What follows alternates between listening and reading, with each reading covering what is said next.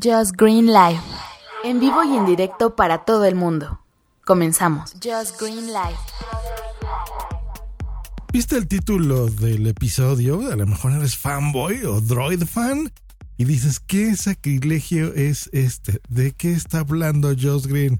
Le voy a dar play. ¿Cómo vas a unir un Android con una Mac? Pues bueno, es posible. Bienvenidos a Just Green Live. Así es, habemos personas que utilizamos las computadoras de Apple, las Mac más conocidas, porque nos encanta, porque somos muy fans de ellas, ya sea que tú incluso la hayas armado, ya que es posible hacerlo con los Hackintosh desde hace mucho tiempo, o tengas un iMac o una MacBook o cualquiera de sus variantes, ¿no? Probablemente tengas una Mac mini, qué sé yo. Y te gusta mucho el sistema operativo. Bueno, ese es mi caso. A mí me encanta el sistema operativo de Apple Realmente Apple si algo sabe hacer bien es software con un hardware muy bonito, no necesariamente muy poderoso, pero sí muy bonito, muy fácil de usar, muy amigable. Y eso es lo que Apple siempre ha hecho cosas que funcionan. Tienes su editor de audio, eh, quieres algo profesional, pues ahí está Logic Pro que lo hace espectacular y es el que utilizo yo para editar podcasts personales y de clientes con el que estoy grabando en, en esta ocasión este episodio, por ejemplo, para video, el Final Cut, por ejemplo, eh, los correos de mail, las aplicaciones funcionan. Muy intuitivo, muy bonito y bueno, es mi sistema preferido sin duda para el día a día. Para cosas a veces ya más pesadas, pues bueno, necesito cosas de Windows. Cuando hago streamings y demás, o grabo mis videos para el canal de punto primario en YouTube y Facebook, pues bueno, ahí la Mac se me queda corta. Ahí sí necesito más poder. Pero bueno, va uno brincando de un eh, lado a otro. Generalmente los que nos gusta la tecnología no estamos tan casados a una marca, aunque por supuesto hay excepciones. Pero ¿qué pasa cuando, como es mi caso, te encanta casi eres un fanboy. Un fanboy es una persona que le encanta todas las cosas de Apple. Bueno, yo soy un casi fanboy y tengo casi todo de Apple. Las computadoras, los iPads, las laptops, el Apple TV, iPods tengo por ahí, dos que tres todavía funcionando en un cajón, pero bueno, ahí están. Me encanta, me encanta, me encanta. Tengo muchísimas cosas de Apple, pero los iPhones es algo con lo que mm, mm, mm, siempre se me ha hecho un diseño, ¿no? Muy bonito, la verdad. Sí especial cuando salieron, sí ellos impusieron la moda, pero realmente la competencia los ha superado muchísimo en hardware y en diseño también de los teléfonos. Así que no me gustan, los iPhones no me gustan como tal. Pero pues a mi día a día utilizo una Mac. Así que, ¿cómo puedo yo transferir información de uno al otro? Pues bueno, ustedes dirán, bueno, es muy sencillo, todo en la nube. Sí, en general así es como lo hago. Eh, las fotografías, algunos videos, pues tengo sincronizado todo a través de Google Fotos esa es la opción que yo tomé para almacenar ese contenido digital. Y bueno, ahora en la nube, pues entro simplemente a una dirección en mi navegador Chrome y desde ahí sincronizo muchas cosas sin cables.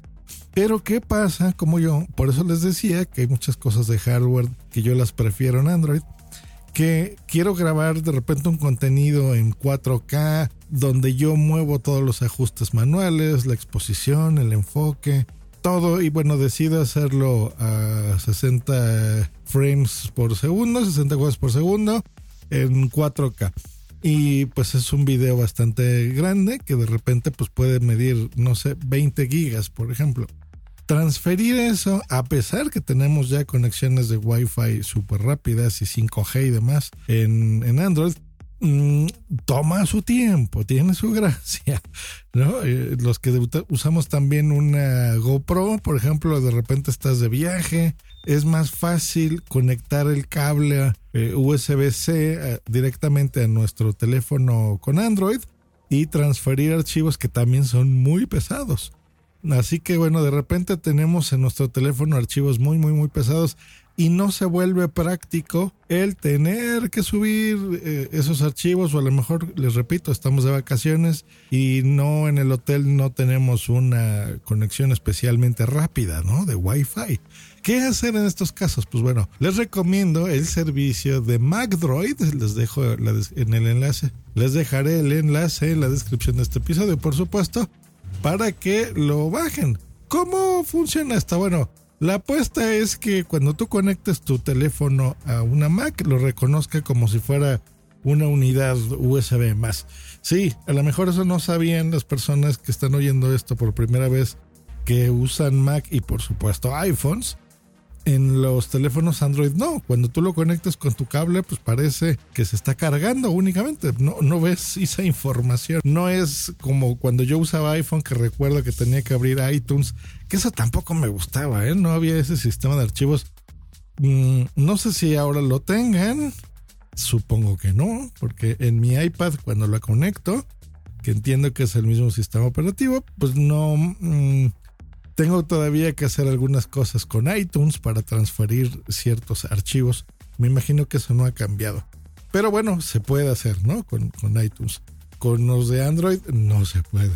Entonces, si tenemos, si ustedes alguien está en una situación similar como la mía y quiere transferir de manera más eficiente y rápida en cuestión de segundos y no minutos, que nuestras vidas alocadas y veloces eh, actuales pues bueno, hay una gran diferencia entre hacer algo en segundos y minutos, u horas en su defecto, si son demasiado grandes los archivos, pues lo puedes hacer. Entonces simplemente bajas la aplicación, lo conectas por medio de cable, tendrías que poner tu Android en modo ADB.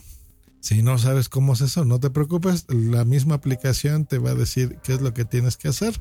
Lo conectas y listo, lo bajas. Gratis sin problemas, todo bonito. Si quieres hacerlo al revés, o sea, de transferir de tu Mac a tu Android, se puede, pero este servicio sí ya tiene costo. Cuesta 20 dólares al año, que no puede parecer mucho, pero bueno, es un dólar y medio más o menos al mes, así que la verdad no está mal. No es mi caso, yo no tengo que transferir archivos al teléfono. Eh, pero sí del teléfono a la computadora y de ahí pues bueno ya subirlos a las distintas opciones, ¿no? Así que bueno, pues si están en un caso similar ya saben qué aplicación usar o recomendar, ¿verdad? Si ustedes son podescuchas de Mac, tienen su iPhone y por algún motivo alguna vez necesitan transferir alguna información así, pues ya saben lo que tienen que hacer. Bájense MacDroid, lo instalen en su Mac y listo, a transferir archivos como locos. Que tengan bonito día. Hasta luego. Ay, muchas gracias a todos los que me felicitaron por mi cumpleaños de este fin de semana. Muchísimas gracias, me la pasé súper bien y, y muy divertido y bueno, ya estoy aquí para iniciarlo con todo. Estén bien, hasta luego. Bye.